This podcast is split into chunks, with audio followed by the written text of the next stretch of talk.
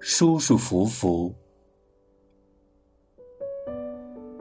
憋了许久，放下让我成瘾的手机，静下心来整理一下，算是对自己的负责。生活在这个世界中，包围在别人的关注里，偶尔会让自己有些莫名的焦虑。虽然已不再年少，真正所谓的 peer pressure 还是会不自觉的在眼前，或是在意识里弥漫开来。最近读了一些杂书，没有体系，就是觉得不应该闲着。女人。最可怕的不是不会打扮，因为随便看看杂志，听别人说说，怎么也学得会对镜贴花黄的本事。可是如果因为这些而放弃对生命求真，就会慢慢变成一堆名牌包裹着的笑柄。认识我的人一般不会觉得我是个读书人，也许是因为自己气质不够优雅。其实，我觉得那种午后一杯清茶、一本书的生活对我来说不适合，因为学问这个东西不是发发照片得个赞的优越感。我喜欢的那种学问很实在，它能让你在流言蜚语中淡定沉着，让你不会因为别人一句无谓的话或冷漠的眼神心神不宁。当然，我做的不是什么大学问，追求的东西也随着年龄在变化。高中时喜欢读古文，因为没有什么特长，能够翻一些别人看不懂的东西就很有成就感。后来，看看美剧和电影，练习英文演讲，成就了我现在的职业。一直不是一个什么都拿得出手的人，因为跟名校不沾边，顶着名牌 logo 有马尔代夫拍大片，又没身材，晒晒自己交出的高分吧，又觉得几个月的课，其实自己作用真的太少，所以一到过年过节，亲戚相聚，朋友碰面，真心不知道该怎么向他们进行所谓的汇报。时常感叹，人吧，谁活着都不易。装逼是对自己的残忍，也是对别人的不尊重。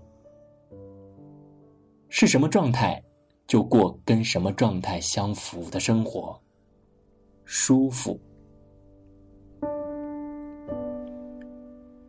说到舒服，女人的鞋子就是她们对于舒适追求的一个载体。意大利的制鞋大师菲格拉姆，这个十三岁便因为卓越技艺而拥有第一家店铺的人，真真正正的成就了这个体验。并没有良好教育背景的他，在美国开设店铺期间，到当地夜校修完了解剖学以及化学工程和数学。他了解到，人的脚其实由。二十六块骨骼和一百多根韧带组织构成。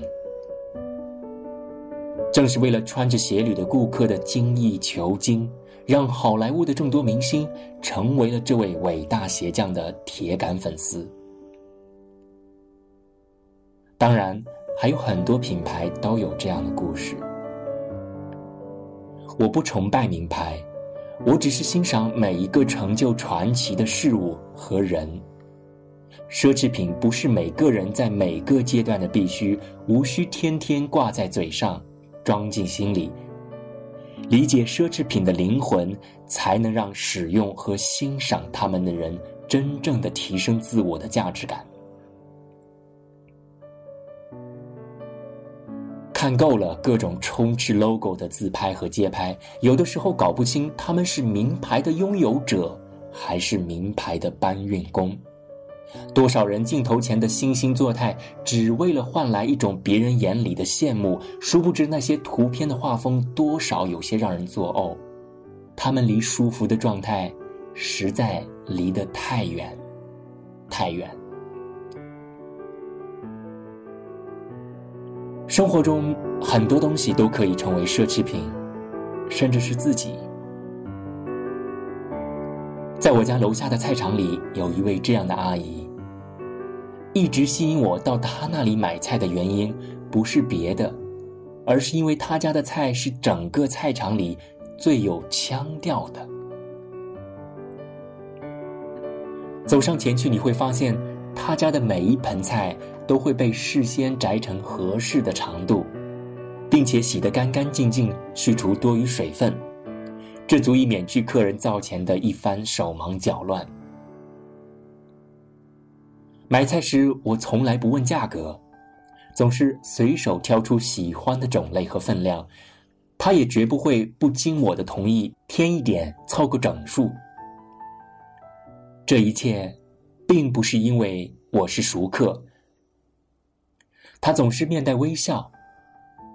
第一次来到他的菜摊时，他就是这样的。他的菜并不贵。但是他却让每一个在这里买菜的人得到了体谅和尊重。很多次问自己，为何普普通通卖菜可以让他以及顾客得到如此不同的体验？也许他懂得了所有奢侈的真正含义，那就是舒适。舒适让接触到他的每个人感到自己被理解和照顾。可见，舒适才是我们生活中最为奢侈的一种精神体验。于人于己，不求华丽炫目，只求舒适享用。嗯，这大概是最近生活中的收获吧。